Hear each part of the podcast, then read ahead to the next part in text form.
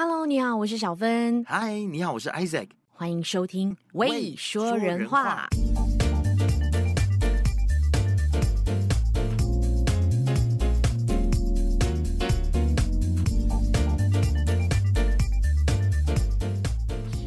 今天这一集《未说人话》呢，真的是这位嘉宾，算得上是我们一开播我就很想要邀请他来。真的，而且今天邀请他上来为说人话，真的是我们的一个很莫大的一个荣幸，因为他可以说是在马来西亚众多人物来说，一个非常传奇性、响当当的一号人物，而且是同志运动里面，我觉得在马来西亚走得非常非常前面，非常前卫。对，而且在他之前，我想不到有谁耶。很像没有人了吧？如果说以宗教界来说，不管是不是宗教界，我觉得同志运动界里面，他应该就是走在很前面的人。嗯、就是人家说什么前无古人有没有？但我希望后，后来者后有来者，后后有来者啊！但是但是他真的是亚洲第一位，也是唯一一位拥有神学博士学位的出柜的同志牧师。嗯，然后呢，哇，他的身世可以说是非常的 dramatic，可以拍成一部电影或连续剧。他曾经有过一段八年的异性婚姻的生活，然后最后呢，就向他的太太承认了他他的同志身份，然后呢，他就离婚了。离婚了之后，她就遇上了她现在的这个丈夫，然后两个人呢就轰轰烈烈的在马来西亚跟在纽约举办了他们的婚礼。当时就是传出了一段的非常经典的一个佳话啦。是我们这个时候就来欢迎我们今天的来宾欧阳文峰律师。Hello，欢迎你，牧师。大家好，大家好。牧师，欢迎牧师。你刚刚说律师 啊？我讲牧师吧，欧阳文峰牧师啊。啊，立体康派克啊，我觉得。牧师好，哎，大家好，你们好啊！哇，今天真的非常高兴邀请你来。其实我们最近呢，就是看到了这个新闻嘛，说你的那本著作《Gay is OK》对吗？是，对，Gay is OK，对对对，是。然后本来在马来西亚是被禁了嘛，但是最近呢，马来西亚的最高法院高院呢就宣判说这个禁令是无效的。要不要请牧师你先来讲一下这件事情？就是你当你听到这个禁令被解除的时候，你的心情是什么？呃，当然呃非常兴奋啦，可是呃。不过我也没有抱着很大的希望说他这个上诉能够得胜啊，因为这本书是在二零一三年出版的哈。对呀，好多年前那本书。对，好多年前我在一二零一三年出版的时候，我就想他可能一两个月后就会被禁。哦，你是出版就等着被禁？对，我就等着被禁嘛。可是可是二零一三年都没禁嘛，后来是二零二零年十一月多的时候。他禁了我的书，嗯、那我大概是在十二月多的时候，大概二零二零年的圣诞节前，我才知道这件事。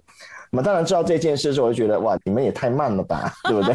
书几几乎要卖完了，你们才来进，已经快要十年了，已经十年了，来个二七年了，七年了，对不对？是。所以后来，可是我就觉得说，哎，如果是这样的话，那么我胜诉的机会其实是还是会有的。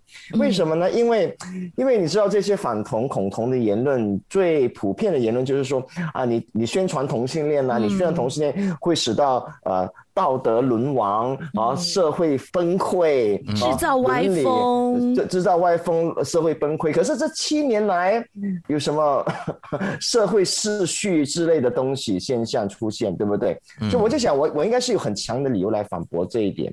好，所以后来有当有一些呃人权律师要联系我，问我有没有兴趣啊要打这场官司的时候，我当然说当然好啊。然后后来我就跟我的出版社说啊，我们应该我们应该去，We have nothing to lose，这是我当时。是跟他说的东西，哈，因为我们已经是没有什么同性恋者，或者是在马来西亚，我们已经没有什么多大的言论自由了嘛，对不对？哈，嗯，所以我觉得我们应该去去试一试做正确的事情嘛，就是去哈。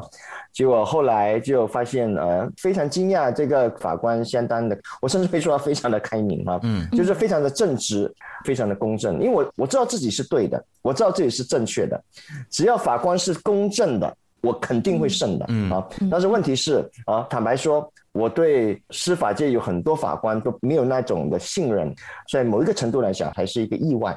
当然，我的朋友，我几我在马来西亚的几乎每一个朋友都觉得这个太令人惊讶了。是，尤 尤其是说现在的现任政府。因为是我们本来以为说可能是在西蒙那个年代，对这件事情应该就要促成了，但没有想到是被西蒙被推下台之后，然后在这一届政府的时候，这件事情突然发生，然后有人就会觉得说，咦，很像这个政府感觉上很像还不错，可能大家会有这样子的联想。那那文峰律师，你觉得说这样子的联想啊？文峰牧师，哎，我真的讲律师哎、欸，对呀、啊，是啊，你刚刚就是在讲律师啊。好，我的错。好，文峰牧师，所以你觉得真的有关系吗？是跟谁做政府？那我我觉得跟政府没有关系，因为要进我书的就是政府嘛。啊，就是那个内政部长，就是内政部嘛，内政部要进我的书嘛。内政部长，啊，所以呃，我是胜诉嘛。换句话说，是司法界，然后司法界给了我一个公正，是是，对不对？哈。那么当然很多人会惊讶，就是因为说你告政府，或者是你你挑战政府，你还会胜，而且不只是你挑战政府你会胜，甚至是这本书是跟同性恋有关系的，而且题目放的非常直接，是 gay is OK，而且是基督教的基督教徒的一个观念，基督教的观念，对一个观点，对不对？所以。对，所以很多朋友都非常非常的惊讶，当然都是属于这种非常好的惊讶，就是大家会觉得对我们的国家仿佛还看见了一线的希望，觉得哎还是有可能做一些事的。所以我觉得，啊我觉得这是好的，这是非常正面的东西啊。嗯嗯嗯。其实牧师，你本身已经出过二三十本书了，有吗？呃，四十多本书了。哇哦，这是 史上时间过得非常快。这是史上第一本，您的书被禁吗？对对，是因为我之前出的都是、哦、都是中文书嘛。对，那么而且你之前都很直接，都是谈同性恋诶。但是中文书他不管嘛，能够读中文的在马来西亚占人口百分之多少？哦、应该不会超过百分之二十吧？对不对？Okay. 啊，那么英文书大家都能够读，所以这个是禁书的其中一个很大的原因。了解。反正他们看不懂的，他们就不管；对 他们看得懂的，他们才会管啊。这也是蛮妙的。是。是那其实现在牧师，你是在纽约吗？是对，对，对，那我我很好奇啊、哦，现在在我知道纽约其实是相对比较开放了啦。那嗯嗯但是以整个美国来讲，现在在马来西亚，在国内有一些人他会 argue 说，没有啊，你看美国也是有中西部啊，也是非常的保守啊，嗯嗯有一些反对堕胎啊，对对对，是是是。那那就是在美国的这个同志运动的这个 battle，现在你们可能在争取的，或者说同志运动比较关注的是哪一些的重点呢？呀，yeah, 呃，那这个是一个很好的问题。但我们说同志运动的时候，这是中文的说法嘛？那么在英文的说法就比如是 LGBT，、嗯、对不对、嗯、？LGBTI，对，LGBTQ、LGBTI，然后这个 I 很重要、嗯、，I 就是 intersex，兼性人，嗯，T T 就是 transgender，嗯，就是跨性别，对不对？是啊，所以在在目前美国的情况是，同性恋已经不是一个很大的问题了，嗯、但是跨性别者的权利啊，还是需要不断的去捍卫和支持。啊，特别是一些比较保守的州属会提出一些非常莫名其妙的一些的法律，法令，嗯，就好像你刚才所说的，美国很大嘛，它有五十个州，对不对？嗯，所以东西两岸都是属于比较开放的啊。那么中部跟南部都是非常保守的，都是共和党掌权，共和党里面也有很多的保守的基督徒，嗯，啊，所以在这样的情况之下，跨性别者的权利。就很多时候会还没有受到很大的肯定，所以这是我们目前同志运动在美国需要继续努力的。嗯，那在纽约州的律法对于同志方面应该是蛮包容的吧？或者是是是，当然，因为对，甚至对跨性别者也算是非常的包容，就是因为同志婚姻已经过了嘛，对不对？啊，对对。二零一一年的时候，纽约就已经合法同性婚姻了。嗯，那么全美国是在二零一五年的时候才全面合法同性婚姻，所以纽约呢也是走在很多州属之前前面。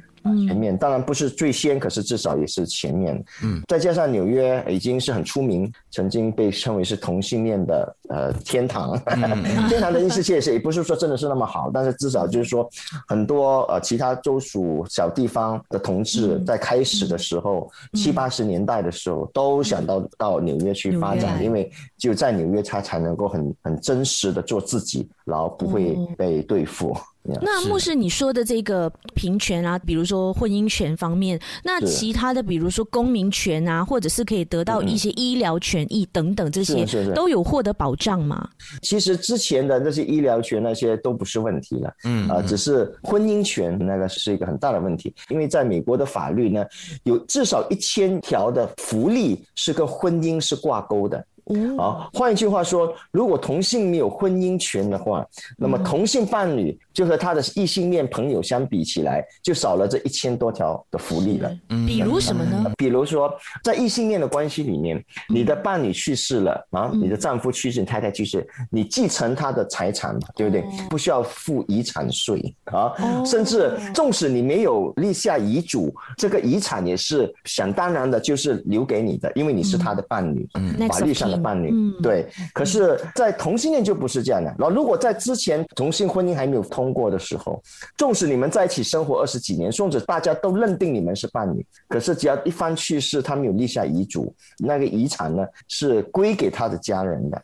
纵使他跟他家人已经二十年没见面，啊，然后如果他立下遗嘱，那对，如果他立下遗嘱，那个财产是给你的，你还是必须要付遗产税。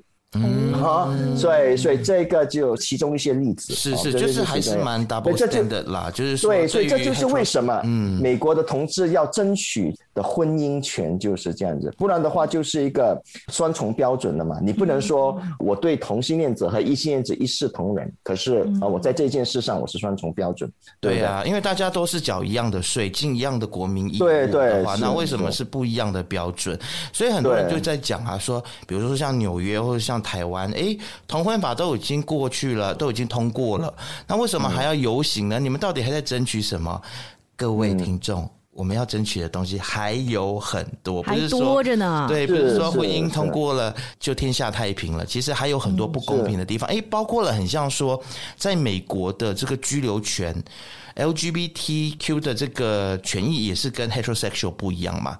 就说，如果异性恋的话，很像就是说，只要你结婚的话，你就能够在美国依亲啊，或者是得到了那边的绿卡。是，那这是另外一个福利。如果你的关系是不被法律所承认的，不被联邦政府所承认的，你结婚了之后，你只是你私下用宗教仪式去结婚嘛，所以是不被政府所认可。嗯，那么如果有一方是外国人的话，他就不可能得到居留权或是绿卡，就是连申请都得不到，连申请都得不到，因为你你用什么理由申请？当然你可以用别的理由来申请，就是我工作还是我什么，可是你就不能用婚姻关系来申请，因为你没有这个婚姻关系、嗯、啊。所以这就是为什么这个的婚姻权那么重要啊？为什么那个平权运动，这个婚姻平权那么重要，就是这样子。是是是。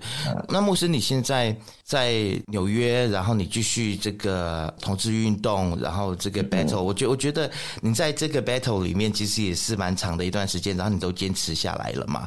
那是是有没有？哪一个 moment 你会觉得说啊，真是好累哦，这个很像是一场打不完的仗。然后你有没有哪一个 moment 你觉得说，哎？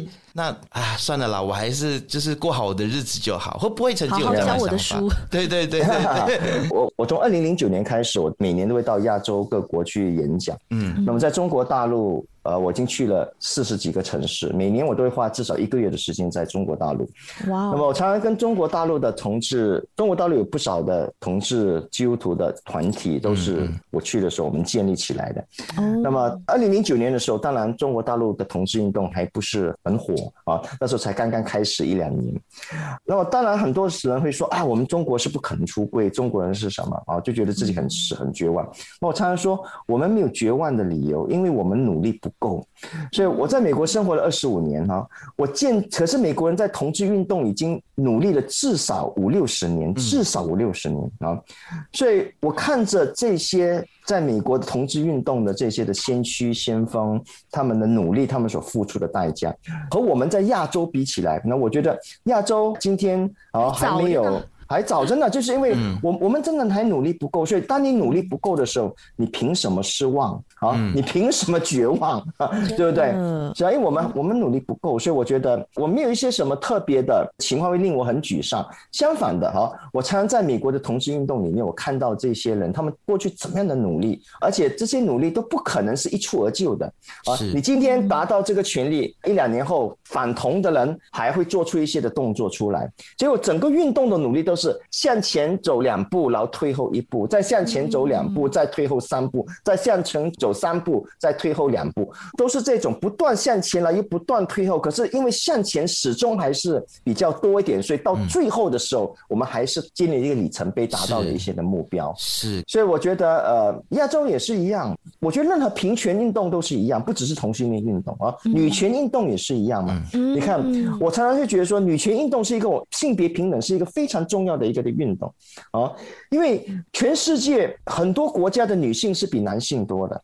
如果我们连超过百分之五十的人口，我们都可以公然歧视，都不能给给他们全面的平等的权利，那么还有谁是你不敢歧视的？嗯，对不对？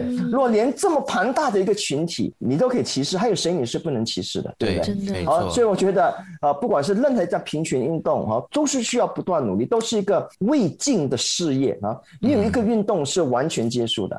文明的运动、言论自由的运动、民主运动，从来没有一个民主运动说啊，我们选出了西门，我们解决了问题了，没有了，对不对？好，我们都是不代又一代的人要不断的去努力。Obviously，对，就是革命尚未成功，同志仍需努力。对 对，就是这句话。这句话就说的非常要一定要不断的在做。但是牧师牧师，你会怎么来看待现在在马来西亚的这个 LGBT movement？给我自己的感觉就是，我相信愿意努力的人还是很多，但是现在的感觉是有点 slowing down，可能停滞不前呀，可能是因为疫情的关系也好，或者是因为种种的原因，大家我听到一句最丧气的话，就是 "This is a battle that we can never win"。这个是来自一个本来非常支持同志运动、愿意报道同志运动的媒体老板，他这么说。当然，他这么说，他是带着有点沮丧，且是有点无可奈何的，因为媒媒体也需要养活媒体里面很多的人。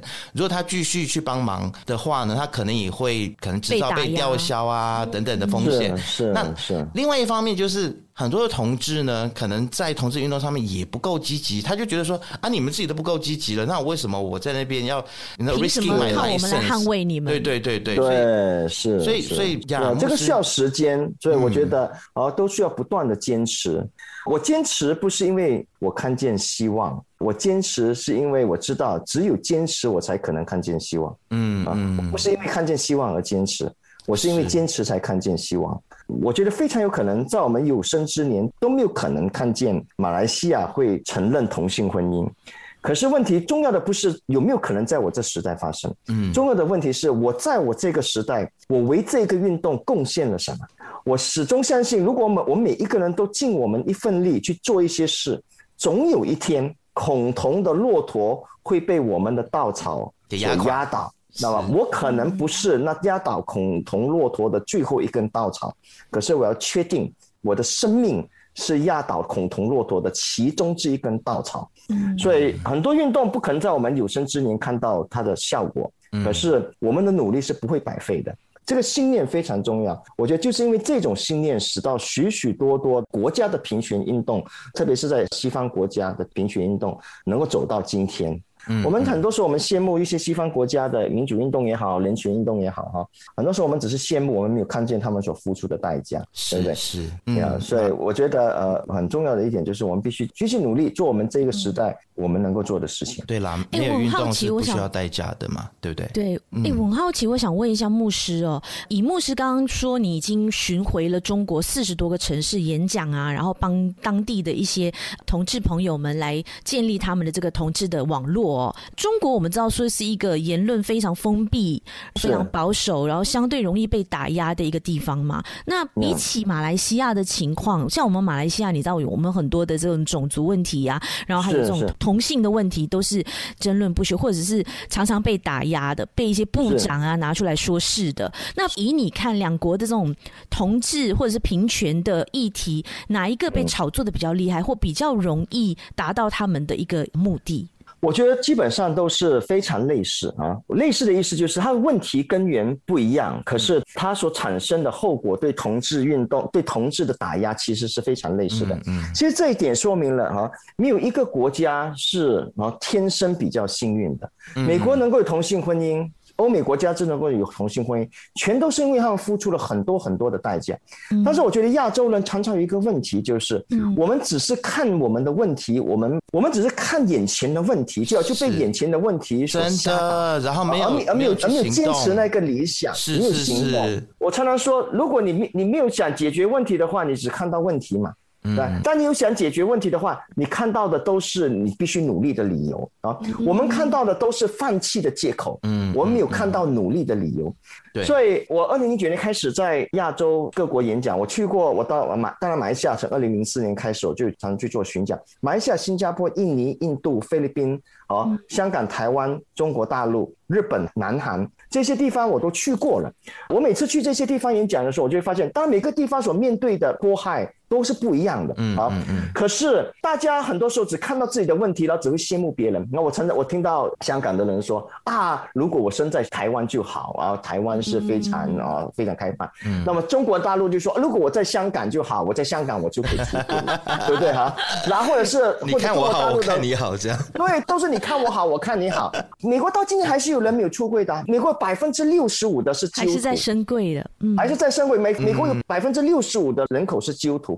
其中有不少是非常保守的基督徒，嗯、对不对？而且他们。所以美国的人，美美国人常常也说啊，如果我是生在一个无神论的国家，我就可以出轨。然后有一些美国人会说这种话的 啊，他以为在中国他就可以出轨啊，对吗？就可以是无神论啊。可是问题是，每一个国家打压同性恋的理由都不一样的。是是是。啊，比方说中国，他没有中国没有我们的三七七 A B 法令，嗯，对不对？嗯、口交干交不是刑事罪。啊，所以可是中国也没有说用宗教来说同性恋是错，因为神说同性恋是错。嗯，如果你在中国说这种话，会给人家笑死。是是是。好，那么中国用什么来打压同性恋呢？你一定要生孩子，一定要结婚。啊，所以父母一定会逼你结婚。你是同性恋，我不管。总而言之，你跟我去结婚，给我个生，给我生孩子。所以他们就有很多行婚的问题啊。是，就有很多行婚的骗婚的问题。嗯嗯。那么，可是这个问题在马来西亚是没有的。马来西亚很少父母会说：“我找人跟你相亲，你一定要给我结婚。”还是有的，不是啊？还是有的。可是至少不是一个不是一个普遍的文化，说你非结婚不可。对，你不结婚，我我会介绍。我们这里还有人权呐啊！我对不对？他没有这样的一个的程度。可是在中国大陆是普遍都是这样子啊。父母总是会催婚，不只是催婚，还是真的是给孩子去相亲的。嗯嗯啊，然后这些孩子都觉得我不可能反对父母的。对。可是为什么你不可能反对父母？就好像有美国人说，我是不可能反对我的教会的。嗯，那么这句话在在中国人听来说，他会觉得莫名其妙。你为什么你不可能反对你的教会，对不对？所以对美国人来讲，他会觉得中国，对，是王能杰。那那么美国人也会觉得很中国人很奇怪，我不可能反对我的父母，为什么你不能反对你的父母，对不对？然后中国的同志就说，如果我出柜，我很自私。那么为什么你出柜你很自私？不是反对你做自己的父母自私，大家都在羡慕别人啊。美国人说只有中国人可以。出柜，因为他不是基督徒。中国人说，只有美国可以出柜，因为美国的父母比较开明，对不对？我们我们只看到我们自己的问题，然后结果我们我们从自己的问题里面找到了我们放弃的借口。啊，恰恰相反，我们应该找到努力的理由，就是因为有人反对，所以我才要努力，而不是因为有人反对，所以我要放弃。就是我们，这就是成功人士和失败人士。所谓的 loser 的分别啊，对，你是在找努力的理由，还是你在找放弃放弃的借口？对不对？但但牧牧牧师牧师牧师，我觉得我们马来西亚人可能就是过得太安逸了啦，你知道吗？是，可能就是那个压迫不够，你知道吗？大家觉得说，在某种程度上来说是这样子。对，我觉得还能够过我的日子啊。为什么？为什么在欧美国家会有同志婚姻，会有同志运动？其中一个非常重要的一点，就是因为当时的基督徒反恐基督徒太过太过分了，对，太。我们常常我们常常发生 gay bashing 的事件，gay bashing 就是殴打同性恋。是是是。你在马来西亚，你你看过多少殴打同性恋、枪杀同性恋者？嗯嗯啊，可能 transgender 啦，可能 transgender 在马来西亚被殴打。对对，transgender 在马来西亚就会有，对不对？倒霉一点。当然，我不是说马来西亚或是亚洲国家没有这种暴力，我们我们的暴力是属于冷暴力。是是是是。啊，我们不是那种枪杀或者是白刀子进红刀子出那种。当然，对对 transgender 跨性别人士，我们真的是可以是喊打喊杀的，对不对？嗯、哦，所以我觉得，然后在某一个程度来讲，就是因为这样子，所以我们就缺少了这种运动的动力，呃、对那个动力。那当然，另外另外一点就是跟文化有关系嘛。嗯，至少美国的文化是一个从以前到现在都是非常强调言论自由。啊，强调个体自由的。嗯，可是马来西亚或者亚洲的文化不是，对不对？嗯，我们总是说啊，我们有我们亚洲人有我们亚洲人的价值观，是是，我们是不能示威的，对不对？以前我在马来西亚的时候啊，他不可能想象 啊，政政治有示威，可是这只要你一示威，就这个国家大乱了，社会大乱。那可是后来我们看见呢，Reformasi 的那些的运动，还是很多人走出来嘛？那里有什么 怎么大乱？那当然，每一次我觉得在我那个年代，你们都很年，你们应该都是八零后、九零后的，对不对？没有没有没有没有没有没有没有，我们跟你差不多。我们都 七零后，七零后七零后。在我那个时候，那大家就说，哎，只要我们示威，只要我们讲一些自由，五一三就会发生。对不对？每一次都是，每一次大选都用武夷山来吓人，来恐吓。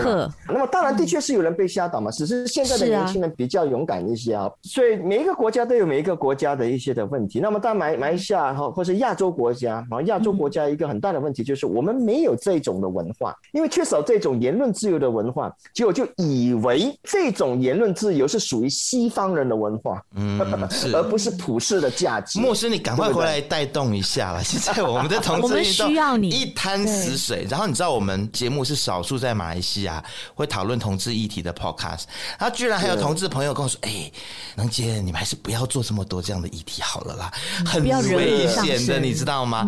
然后我们就常常白眼说：“哎，我们如果都不做的话，那还谁要做？你知道？所以我们真的是需要有人来带动，然后有人去真的是落手去做啦。那其实这一次，其实这本书很像会解禁。我听 Joe 牧师，他他说他们那个 Good Samaritan Church，他们也是有在后面有做出一些努力，是不是？所以当然，我觉得很多马来西亚很多的同志团体都非常的支持我们这个官司，也非常关心哈，嗯嗯，呃，不断的慰问，不断的支持哈，用很多的方法来支持我们？在幕后工作的还是有的，嗯，是，还是有人在做。当然，你你所提到的那一点也是非常现实的一点，就是甚至连同志都叫你要低调。啊，同志讲，那这也是我常常说的哈。我觉得我们最大的敌人就是我们自己。嗯，不要怪政府，不要怪政府啊，因为我不要怪政府的意思，并不是说政府没有错，而是我们最大的敌人，真正迫害我们最烈的，真正追杀我们最残暴的，就是我们自己。是我们自己翻不过我们自己，所以为什么很多同志都不能出柜，不愿意出柜，就是这样子嘛。你不需要像我这样公开出柜嘛，上电视、上电台、上报纸嘛，你只要跟你的好朋友出柜就可以了嘛。可是还是有很多同志他做不到这一点呢、啊，嗯、对不对？好，所以问题并不完全是政府，嗯、对不对？在我们自己。当然，政府是一个问题，可是它不是一个最重要的问题。既然你讲到这边，那你可不可以跟我们说一下，到底出柜它的重要性是什么？出柜是一个很重要的一点，就是你要，因为同性恋者在我们的社会始终还是少数嘛。如果你是少数，你又不公开出柜，没有人知道，就没有可能有人可以客观、理性、正确的认识同性恋者。嗯嗯。所以因此就会对同性恋者就有很多的想象。然后同性恋者好像只有成为丑闻的价值，嗯，只有成为丑闻了才会有同性恋这三个字出现，嗯，嗯，对不对？所以我们就很难怪异性恋者不认识同性恋者，嗯，所以为什么当你出柜的时候，你可以让这个社会的很多人就了解到，哎。同性恋者其实是跟我们一样的，只是性取向不一样而已，其他都是一样的，只是我们喜欢的对象的性别不一样，只是如此而已。嗯，所以这就能够消除大家对恐同的概念，或者是消除大家对同性恋的负面的刻板印象。对啊，所以这就是为什么这个是出柜的价值。因为如果我们没有出柜的话，哈，这个社会是不可能认识你。我常常跟中国大陆的同志朋友说，中国凭什么？给你同性自由，给你同性婚姻啊！有多少同性恋者要结婚？我中国有这么多人口，对不对啊？有有这么多人，我为什么为了那几十个人改变法律？几十个人啊？你几十个人嘛？你你你告诉我有多少个人要结婚？你你给我看，你自己都没有要求，对不对？你都没有要求嘛？是不是？你这你你这个天上不是不会掉下馅饼的，是，对不对？是。纵使天上掉下馅饼，你也不能待在家里，然后你还是要出到门外去。捡，对吗？你还是要去努力嘛，对吗？可是问题，你就不能说等啊，等到中国，等到国家承认同性婚姻了，我才来出柜。嗯，那完全是没有意思的。但是，我我的意思也不是说你你现在就开始马上出柜，不是，而是你先跟你的好朋友出柜，循序渐进的嘛，对不对？对对，循序渐进嘛。跟好朋友出柜，跟家人出柜，慢慢来，没有叫你马上跟政府出柜，干嘛？但如果你不是名人，你跟政府出柜，报章也不会报道你嘛，对不对？所以也不要把自己看得那么的 那么的重要重要 重要。自己是一回事。很多人就就把自己看得太过重要，只要我一出柜，全世界人都知道。Come on，除非你是什么国的总统啊，不然的话，CNN 我我不相信他会他会来报道你出柜，对吗？牧师牧师，我最讨厌就是每次在 App 上面要认识朋友的时候，看到 discreet，然后只有只有一个胸，或者是只有 一只手，你知道吗？一条腿是，是 没有头像，我就在心里就在想说，他妈的，你们这些人在 discreet 个屁呀、啊！别人然后 expect 别人 send picture please，对，对，然后自己又不愿意露脸，你知道吗？你也知道哎嘛，对不对？对啊，我常听到同事朋友在跟我 complain 这件事情啊，就是现在玩那个 growler 啊，玩那些 apps 啊，就有这样的困扰，是就是大家都不愿意露脸，而且然后 what do you expect？而且而且还有一个很很好笑的，就的确还是还有一些人会露脸的，他不止露脸，可能还会露性器官。那么我每次看我就说，哇，你那么勇敢，啊，你连你连露性器官都敢啊？那为什么你就还不敢去跟人家说，在社会上跟一些好朋友或做一些跟同志运动有关系的事情，Exactly. 对不对？啊，把你的勇气用来做这些事，我想我们的命运就会很不一样了。是是，牧牧师，这可能还是跟认同有一点关系吧？会不会？就是说自我认同很重要。对，有些人我觉得很多同同性恋者一个很大的问题，先不要说别人歧视你啊，而是你自己先歧视你自己，你自己看不起你自己，你瞧不起你自己，结果你的自我认同很糟糕很差。别人还没有反对，但是，但是牧师也是因为整个社会氛围啊，一直都在觉得哇，同志就是私生活很紊乱，然后睡来睡去，是，是，是，对、啊，所以连同性恋自己也会有这样的观念嘛，对不对？哈，同性恋没有真爱啊，一分手就说有没有这样？那么异性恋没有分手吗？异性恋不乱吗？异性恋不乱吗？对不对？哈，为什么我们要这样子先先审判自己？真的是是，对不对？太奇怪了，总是这样子，对，是。那身为一位佛教徒，我是佛教徒啊，牧师。嗯我很好奇的就是在圣经当中，不管是 Old Testament 还是 New Testament，到底是哪一句被广大的 基督徒朋友误解了，说上帝反同性恋这一句话？是这个问题是一个很好的问题，可是你.你你必须要问的非常具体一点，就是广大的基督徒朋友的时候是是有水准的基督徒，是有水准的反同基督徒朋友呢，还是没有水准的反同基督徒朋友？没有水准，没有水准，有水准的又有什么分别呢？是啊，当然有很大的分别嘛。因为没有水准的，他就他会提出一些没有水准的理由。啊，那那没有水准的理由是在学术界是完全站不住脚的。嗯，啊，比方说索多玛和俄摩拉的故事，或者是用立位记旧约圣经说男女男男若和男睡在一起就会被处死。嗯，啊，那么这两节经文根本就不可能，特别是索多玛的故事，索多玛的故事是特别用来反同的。啊，嗯，可是如果你真正研究这段经文，它根本就跟同性恋没有关系。甚至是圣经的作者本身，其他不同的作者的本身在提起索多玛的时候，都不是提到同性恋，所以这个是完全没有理由的。那么比较有水准的，他可能就会用罗马书一章二十六、二十七节，因为那那章经文的确看起来会比较像，啊，那是比较，那是比较，那是看起来比较像。当然，看起来比较像，其实还是没有理由。如果你真正的经过学术的去分析跟研究。或是哥林多前书一章六节提摩太，或是保罗给提摩太的书信提到的。嗯嗯、那么当然，那个就要对原文要有一些的认知啊，嗯、特别是如果他是用英文来反同的话，啊，你看 homosexuality 就印在圣经里面嘛。我说啊，这个不是圣经反同，这是圣经的英文版反同。嗯，啊，因为因为圣经，因为 homosexual 这个词是在一九四五年之后的圣经的英文版才出现的，是之前的英文翻译版都没有都没有都没有这个字的。它可以用很女性化，嗯嗯啊，很女性化。可是很女性化不代表一定是恐同啊，一不代表一定是同性恋啊。是，因为很多男同一点都不女性化啊。是，然后有很多异性恋者也可以很女女性化，而且更重要的问题是，你怎么鉴定女性化？对不对？嗯、你怎么坚定阴柔？对不对？对对，对。所以，所以这些都是一些很大的问题嘛。所以这就是为什么我说，你要你要问的问题是有水准的反同基督徒还是没有水准的反同基督徒？因为因为以前在就是新旧约那个时代，其实都还没有同性恋这个概念。对，对不对？因为同性这个词是一八六九年才发明，但不代表之前的人没有同性性关系，或是没有同性的。以前就有断袖之癖嘛。对，可是他没有这个 social identity 的概念，它不是一个身份啊。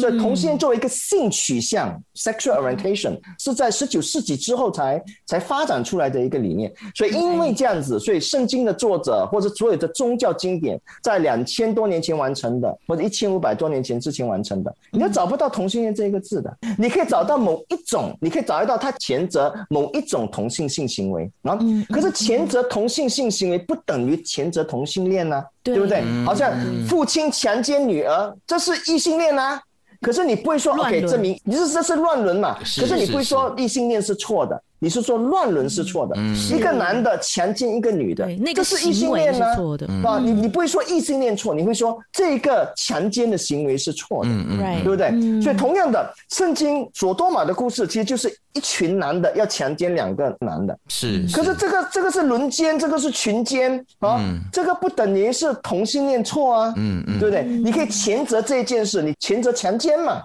嗯啊，你谴责一个男强奸一个女，你从来不会说证明异性恋错的。嗯嗯。可是为什么现在有一群男的强奸两个男的，然后圣经谴责这件事情，结果你就说证明圣经说同性恋错，是没有理由嘛？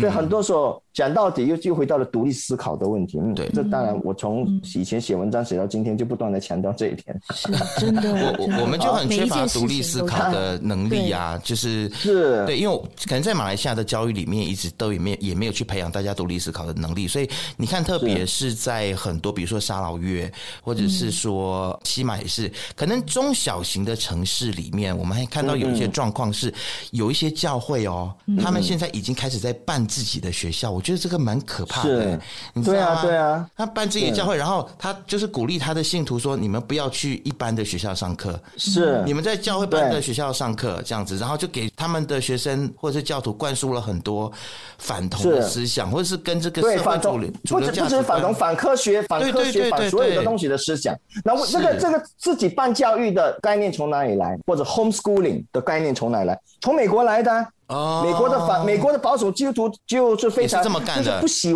就这么干嘛，他就不喜欢公共的教育 public school，因为 public school 会会教。进化论啊，生物学的会讲到进化论。他说不是，人类的历史只有五千年，宇宙的历史只有五千年，地球的历史只有五千年。对，因为这按照圣经的说法啊，这是五六千年嘛。然后你照族谱去算的话，是，所以这就是人类的历史，就五六千年的历史。地球的历史就五六五六五六千年。是什么？我们是星星，是不是？对，所以所以我们之前之前什么都没有的啊。地球的历史是五六五六千年，啊，六千多年。所以问题不只是反同而已。所以我常常说。同志运动虽然看起来好像是在捍卫、争取同性恋的权利，可是说到底的时候是它是一个人权运动，是，而且说到底的时候是一场是为了要建造一个有爱心和公益的一个运动，嗯嗯，对不对？不只是争取同性恋者的权益，特别是在中国大陆，当你逼迫同性恋者的时候，你只会使到更多的同性恋者躲进异性恋的婚姻里面。嗯，就伤害到的不只是同性恋者，也是许许多多的异性恋者。没错。那我常常说，我常常对一些异性恋的女孩子，特别是在亚洲国家，你怎么知道你的男朋友不是同志？你怎么知道？嗯嗯，你永远不可能知道的。是，只要有一天，只要你的地方还有恐同的文化，是，只要你你所住的国家还有很多同性恋不敢站出来承认自己是同性恋，嗯，你怎么知道？你怎么百分之百的确定？对不对？嗯，所以这个不只是同志的运动，这是一个公益的运动。啊，社会公益的运动，对，是一个公平公益的运动。牧师，我我不得不说，其实我跟能杰有一个共同的朋友，他本身就是一个同志嘛，但是呢，他是独子，然后又有父母的这个压力哦，要传宗接代，所以他也跑去跟一个暗恋他多年的一个异性朋友，就是结婚了。重点是，然后结果现在对，也是教会的呀。现在他们也是育有孩子了，然后也是婚姻蛮幸福的，就是外面给大家全世界的人看说他们是一个很幸福的一对啊，非常的成功这样子。可是他心里就是有一块是不快乐的。其实有那这样子的希望是说，希望用这个婚姻来矫正自己。那我想请问一下牧师，你对于用婚姻或者是用异性恋来矫正自己的同志朋友，你有什么话要对他们说的？是，我觉得如果你能变，你早就变了，因为你一直以来都很渴望变了。所以我们真的很同情他，对对，你知道吗？是吗？你谁比你更渴望改变？嗯，所以如果你能够变，你早就变了嘛。所以，但是因为恐惧的关系，就很多同志他不愿意面对这个事实，然后自我认同不是那么好。啊，又没有那么够强大的自信，嗯嗯，所以很多时候就屈服于种种的压力啊，所以这是这是非常遗憾和可惜的一件事情，是是，所以我觉得社会很需要看见这件事，很清楚的明白这件事情啊。我们谈同志议题，绝对不只是为了同志，而是为了很多的异性恋者。你怎么知道你的女儿？你怎么知道你的妹妹喜欢的人不是同志？对，她跟他在一起，纯粹是因为为了要逃避自己同性恋的性取向，嗯，对不对？哦，你怎么知道？简单讲就是，如果你不希望你的女儿或你的妹妹跟一个同志结婚，然后这一辈子都不幸福，然后生了小孩之后，这个同志的妹婿或者是女婿就开始不跟你女儿行房了，行房对，很多这样的状况嘛，对不对？外面有啊啊，对，有有另外有情人，是是是。如果你不想要这样的事情，真正爱他，对，不想这样的事情发生在你的女儿身上的话，那你也要出来支持同志的运动。是。哦，对，你要支持同志运动嘛，对，对不对？让大家勇敢的接受自己的性取向。对啊，是是，是你你凭什么一面去谴责咒诅同性恋者？而在这场运动上，你没有尽一份力。然后，当你发现你的亲人跟同性恋者结婚的时候，你就说：“你为什么骗婚？你为什么不勇敢做自己？”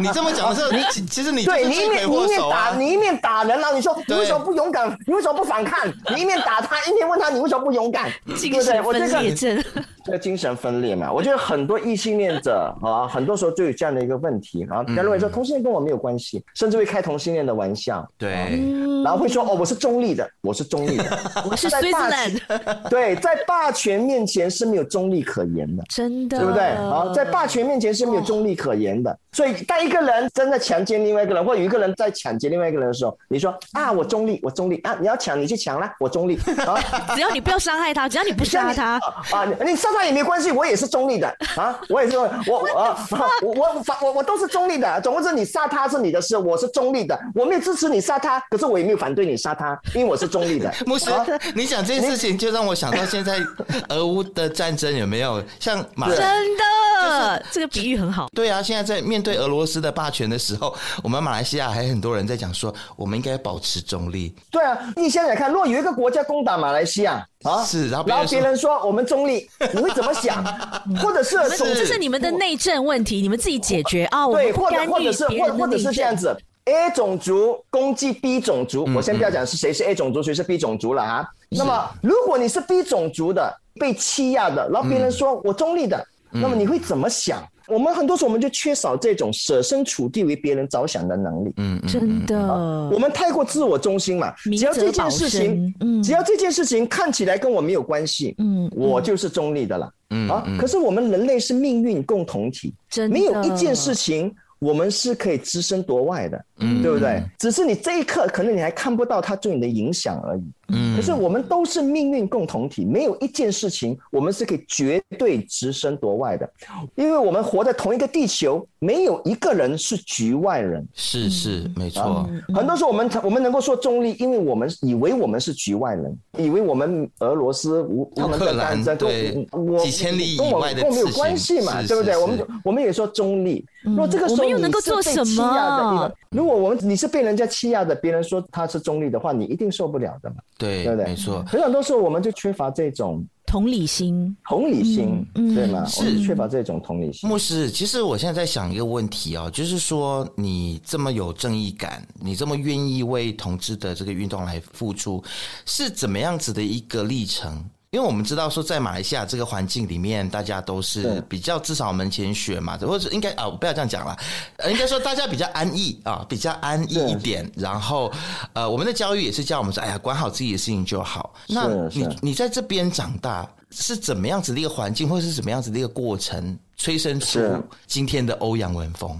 当然，我在还没有为同志站立直言之前。啊、嗯哦，我已经是非常去强调言论自由和强调人权啊，嗯嗯、所以追求一个平等的社会，一直都是我生命中一个很大的理念和目标啊。嗯、如果你问我这个东西从哪里来，为什么我有这样的一种理念？如果真的是要去想的话，我想可能是基督教宗教对我的影响。基督教神学对我的影响是是非常强调所有的人都是平等的。嗯，那么再加上自己的性格，我会在争取人权或者是平权运动、社会运动方面，我会比一般的人会稍微积极一点点。嗯，那么至于为什么在同性恋上这一块会愿意站出来？如果你读过我的那一本书《现在是以后了吗》？啊，我二零零六年出版写我走出来的心路历程的那本书，我想你会知道说，因为我的前妻给我很大的鼓励。嗯，那么。我觉得我能够走，我走出来，就是因为我不希望有人呢再经历我们的痛苦。我希望所有的女孩子在她们最美丽的时候，都能够遇上真正爱她们的人。嗯啊，所以我觉得是这种的理念，使到我觉得我有这种道德上的义务，我要出来做一些事，纵使是那么微不足道，我还是要发声，我还是要表明我的立场。啊，我还是要做一点我能够做的事啊。当然，我做的还不够多，可是我觉得我还是要应该努力的去做一些事情。其实这些都是这些都是我我愿意站出来的一些的原因。嗯，其实这真的要归功于。我可以这么说吗？欧阳文峰的这个前任的太太，她的这个包容，她的伟大，可以就是让一个婚姻生活维持了九年之后，然后你向他出柜了之后，他接受你，鼓励你啊，那我们离婚吧，你去追寻你的幸福。他可不可以跟我们谈谈他，他是一个什么样的一个一个背景，什么样的一个来自一个什么样的一个文化教育，或者是怎么样的背景的一个女生？呃，真的很佩服她，我非常钦佩她。我觉得每个人的性格都不一样，那么她的性格在这一方面是比较倔强。啊，嗯，对爱是非常的执着。如果这个异性恋的关系不纯粹是异性恋，嗯，就不应该在异性恋的关系里面啊。嗯嗯，所以这种的理念，然后使到他觉得说，哎，你就应该努力的做你自己啊。嗯嗯，那么当然，因为他对我的爱。当然，也因为我对他的爱，我在还没有跟他在一起的时候，我已经告诉他我曾经有跟同性呃有发生过性关系啊，是。是，所以我我已经很坦白的跟他说了一些事情，对，所以他可以知他知道我不是存心在骗他，他他他知道我不是存心在骗他，他知道我过去走进异性的婚姻里面是真的是因为无知，以为同性恋是错的，我不是在利用他。啊，我觉得这个是人与人之间一个最基本的信任啊！我觉得我很感恩，我和他之间存有这种最基本的信任，所以我觉得，我觉得信仰的力量和爱的力量 啊，是使到我愿意呃站出来啊。为同志运动做一些事情。是牧师，你刚刚有提到说，其实你愿意站出来，也是因为跟信仰有关系。因为基督信仰里面，因为我过去也是基督徒嘛，但是因为因为在同志运动跟教会之间的摩擦。包括我自己本身对教会也非常的不谅解，是、呃，我也被教会伤害过很严很重。那我我相信有很多的，就不要讲说是基督徒了，一些非基督徒的同志朋友，对教会有很多的成见。现在，嗯，那他们就听到基督徒或基督教的时候就吐口水，你知道吗？就嗤之以鼻。所以牧师，你也要不要这边就是可能也跟这些非基督徒的同志朋友跟他们说一说，其实基督教原本是应该是长怎么样子的？基督教。是，并不是他们想象的这么样的糟糕。是是是，很多时候我们所看到的不是基督教，我们只看到的是一个反同的基督教。那么当然，我不会说反同的基督徒他所信仰的不是基督教啊，我也不会说他们不是基督徒啊，我只是说，我在基督教的神学是很丰富的，其实基督教是很多元的。啊，那么他们只是基督教的其中一员，嗯，所以我觉得不要把这些反同基督徒就等同于完全的基督徒，对不对？就好像你不要把伊斯兰的恐怖主义分子啊等同于伊斯兰宗教啊，它只是伊斯兰宗教的其中一点，它不是伊斯兰宗教的全部。是，所以反同基督徒也是一样。那如果我们对教会的历史、对基督教的历史有了解的话，我们就会知道整个教会的历史其实都是一部不断在改变的历史嘛。过去的教会是完全支持奴隶制度的，只是有个别的基督徒因为信仰的关系反对奴隶制度，是结果因为他们的努力，使到整个基督教后来改变了，嗯，对不对？是，好，所以甚至改变到今天，很多基督徒已经忘记了我们本来是支持奴隶制度的，嗯嗯，好 好，然后我们甚至还会夸口说，你知道不知道解放奴隶的是基督徒嘞？你说的没错，可是你是你是说做对了一半，跟另外一半是更大的支持奴隶制的是基督教会。是，如果你我们真的能够明白了解整个基督教的这个历史和背景和它的多元，我们就不会轻易的把你所看见的基督徒等同于基督徒的全部。嗯嗯，了解。还有一件事情就是，可能基督徒同志在同志运动的过程当中，或者是跟教会产生摩擦的这个过程当中，在这个时候，他可能也会怨恨他的信仰，或怨恨他的上帝，是他的神，就是是就那个关系就变得很奇妙。因因为以前我跟上帝的关系很像是在教会里面建立的，那我今天如果我离开了教会之后，我又应该怎么样子去修复我跟神之间的关系？这很是，所以这这个是很好的问题啊，在这个问题就牵涉，不管是什么宗教都好啊，宗教的终极关怀可以是神。可以是什么名称都好，可以是道哈。嗯、那么宗教是强调灵修嘛，是强调 spirituality 嘛，所以是灵性的东西嘛。是是是。所以你要建立的关系是跟这个终极的这个存有发生关系，而不是用教会来取代它。嗯。可今天很多基督徒的一些的问题就是。我们的灵性的基础不是在我们的信仰的终极关怀上帝或者神那里，是，而是在教会，而是在组织，嗯，啊，所以这个就会一产生很大的问题了，对不对？是，就好像在政治上，你必须把党、政府跟国家分开来。分开来。啊，党不是政府。政府不是国家，你批评政府不代表你不爱国，嗯，对不对？好，你反政府不代表你你反国家，嗯，因为政府可以换，国家不可以换，真的，对不对？好，所以所有的宗教基本上都是人为的机构嘛，嗯，啊，你是什么工会、卫理工会、浸信会、长老会、神圣公会、天主教会，基本上都是一个组织来的，嗯嗯，组织有不同的领导人，领导人可好可坏，是不是？是，他不能够全面的代表。那个宗教本身，嗯啊，所以我我我觉得我们必须要有这样的一种的认知。如果我们没有这样的认知的话，那么当然，当你被教会所打压的时候，你就会认为神在打压你。其实不是神在打压你，是教会在打压你。所以这是我常常说的，而不是神反同，是基督徒反同。回答你的问题，就是我我会更鼓励你去追求你内心的灵性啊。当然，这也是另另外一个生命的吊诡，就是当我们追求灵性的时候，我们也很难凭空去追求灵性。所以宗教组织是非常重要的，因为宗教组织能够确保整个传统的信仰是有系统的一代一代的传承下来。纵使在传承的过程中会发生一些的瑕疵也好、误解也好，哦，可是你不能够没有这个的组织去把这个东西给传承下来。是，所以它的吊诡就是，如果教会反同，我要怎么去跟我这个信仰的终极关怀建立生命的联系？是，对不对？我们还是要经过教会嘛。嗯。所以感恩的是，现在不是所有的教会都反同啊，所以你可以去，嗯、你可以去没有反同的教会去在那里寻找你灵性的一些的帮助。啊、哦，找一个灵性的帮助和资源。可是到最后的时候，我还是要说，你的整个生命的基础和信仰基础，还是在你的信仰的对象——上帝或者神，或者这个 ultimate concern 终极关怀那里啊、而不是建立在任何一个人身上，或者任何一个牧师或任何一个宗教组织身上。哇，其实牧师，你今天分享的这些，真的是感觉到很受用哎！我相信很多就感到现在很迷茫、很迷失的一些同志基督徒朋友也好，或是单纯是只是同志朋友也好，我觉得都可能可以从这个牧师的分享里面得到一些的力量。对、嗯，但是最后一个我想要问律啊、呃、牧师的就是 你，被我你被我影响了，对对对，被你影响了，被你传染了。其实我我看到翻阅牧师的一些资料、一些报道，我看到你在二零一八年的时候呢，其实牧师曾经被另外一位反同牧师赵小英提出这个民刑事的诉讼，就是违反著作权法在台湾的部分啦，导致你的脸书被检举撤销，然后到目前为止，你的个人账号还是被封锁了。对嘛？所以我们在 Facebook 上完全是找不到欧阳文峰，有同样的名字，但是不是你？是，那不是我，那是对对别人在搞笑。所以这件事情后来怎么样了？这些诉讼，他他根本没有诉讼我，他根本没有告我，我是希望他告我的，哦、因为他告我的话，我就可以去，我就可以去，因为整个是他告不，根本就没有告的理由嘛。因为问题事情其实是非常简单，我批评他，其实也不是批评他反同，我批评他是因为他他批评其他宗教。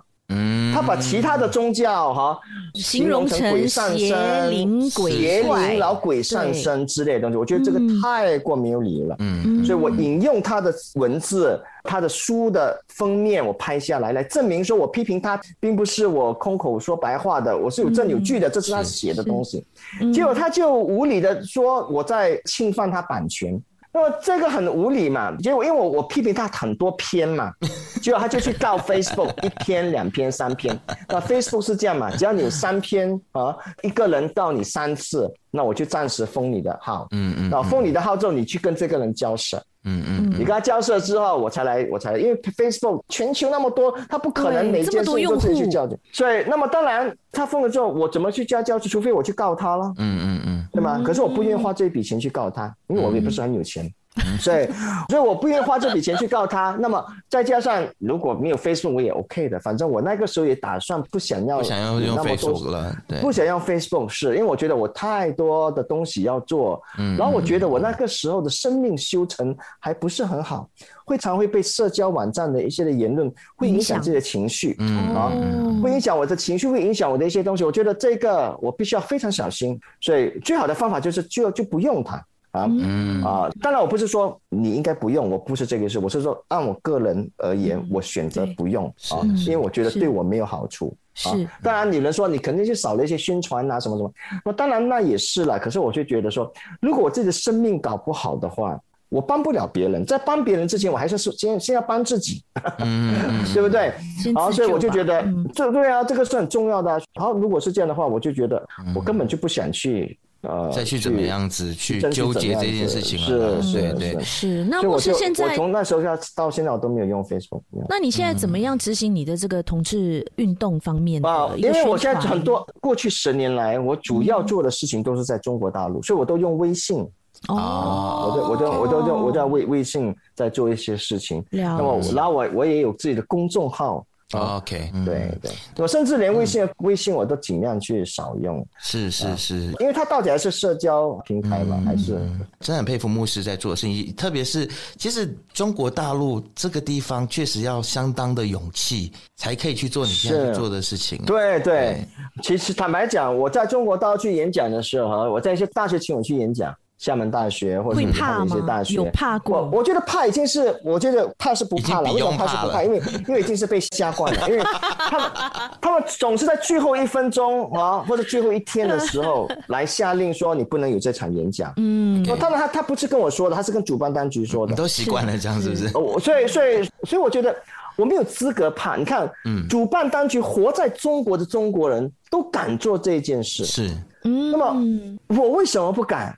我大不了就被他赶出来嘛，驱逐出境嘛，对，对不对？但最惨的是在当地的人，对对对对，连当地他愿意冒这个险。啊，如果他愿意冒这个险，那么如果我不愿意做一份我能够做的，我我我觉得我就太过糟糕了，对不对？嗯。啊，当然有时候警察会敲我的房酒店的房门啊，跟我拍照，拿一些的 跟你拍照聊天，对啊，来拍拍照聊天，然后收我的资料，嗯。啊，当然他们对我还算是有礼貌啦，然后只是说，哎，你要呃，你来这里干什么啊？啊，而且小心一点啊。有没有跟你说什么可以说什么 do's and don'ts 有没有？他不会跟我说这些东西，嗯，他都是跟主办当局说。哦，那当然他会跟主办当局说，如果你请他的话，他麻烦你们更麻烦，总之这两个人都会麻烦，所以主办当局往往就没有办法就取消，或者我们会用一些变相的方法了。比方说，有一年在厦门大学心理学以国际学者讲坛的名义请我去演讲，嗯，在大礼堂演讲，哇哦，就学生呢就到处去宣传。而且宣传的相当火，就是同志牧师。当然，他也可以说同志学者、同志教授。可是对他们来讲，同志教授、同志学者没有什么特别嘛，没有什么。牧师比较 耸动，同志牧师比较耸动一点嘛。是。可可是因为你耸动嘛，结果也引起了政府的关注嘛。所以最后一分钟的时候，他就来说：“你不能够在大礼堂讲，你可以在小课室讲。”哦，所以小课室多小啊？多课室就五六十个人呢，嗯嗯，大礼堂是两三千人嘛，但是直播在外大礼堂听，那个时候应该是八九年前的事，那时候还没有直播的，哎呀，他也不会让你直播了，而且你讲的时候，他还站在门口，他还站在门口或者就坐在后面监听，监听，这个对马来西亚人来说都很习惯，对不对？是，是，我就对我我已经习惯，而且中他们讲中国人也相也相当习惯了，所以他们都懂得怎么去应付他们，对。对。是。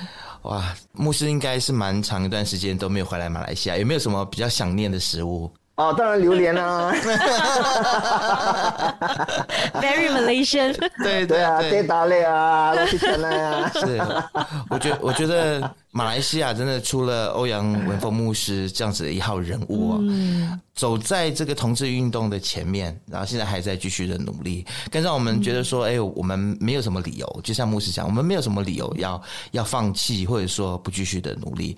希望牧师继续加油，然后有回来的话找我们喝茶，好不好？嗯，当然当然，对，我们一起非常感谢牧师这对。这些年为同志圈做出了这些努力跟牺牲跟奋斗，我希望能够以。牧师来给大家作为一个借鉴哦，就是勇敢的爱自己、接受自己，勇敢站出来，包容我们的这个同志朋友们，或者是 LGBTQ 的这一些族群们。嗯，是。是。然后我觉得很重要，就是能够在就在自己的范围里面做自己可以做的事。是。啊，任何事情都好，任何事就做自己可以做的事啊，不管那是多么小，不怕慢，只怕站嘛，对不对？只怕你没做事。真的，只要你做事，不管那是多小的事哈。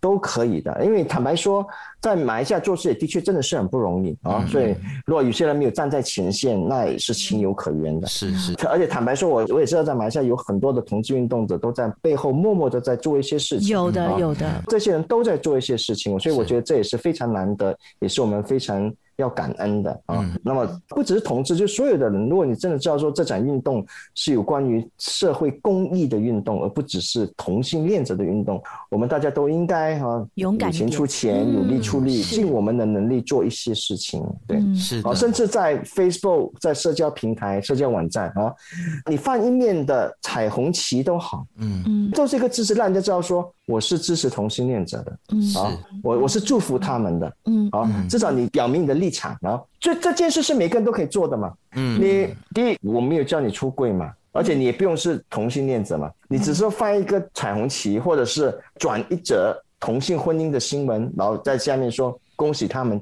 祝福他们。呀呀，大家已经收到了那个的信息了嘛？对不对？这这就是一个立场了嘛？啊，你不要告诉我我不反对也不支持这个，我中立，很我 中立，这个 是这个是很奇怪的东西。但但我不是说我不是说每一件事情都不能够说中立的，有一些事的确是可以中立的。嗯，可是如果这件事是跟霸权有关的，那么在霸权面前是没有中立可言的。呀，对，对不对？嗯，说这有一方被欺压。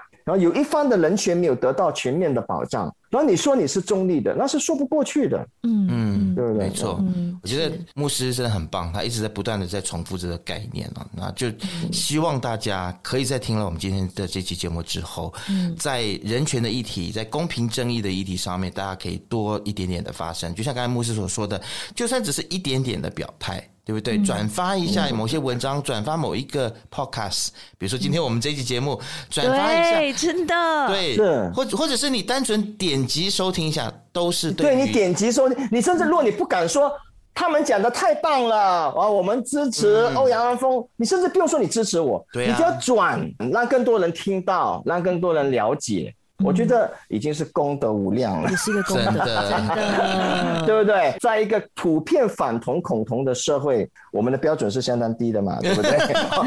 我们不用你做很大的东西嘛，啊，只要你做是很了解，没有叫你走上街头，没有叫你去，没有叫你走上街头，也没有要你捐钱，也没有要你捐钱，也你也不用说欧阳文峰最棒，啊，也不要说 Isaac 最帅，什么都不用说。啊，你就转这个。就对对，让人家去 听。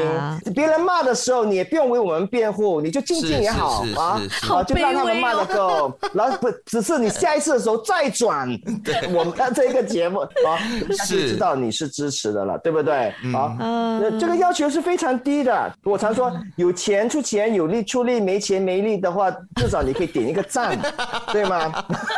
真的，牧师真的好可爱，很开心跟牧师聊天，也希望牧师。这个平平安安哦，身体健康，早日回来马来西亚，跟大家一起啊，一起一起团聚，好不好？谢谢牧师，谢谢牧师，谢谢，拜拜，拜拜。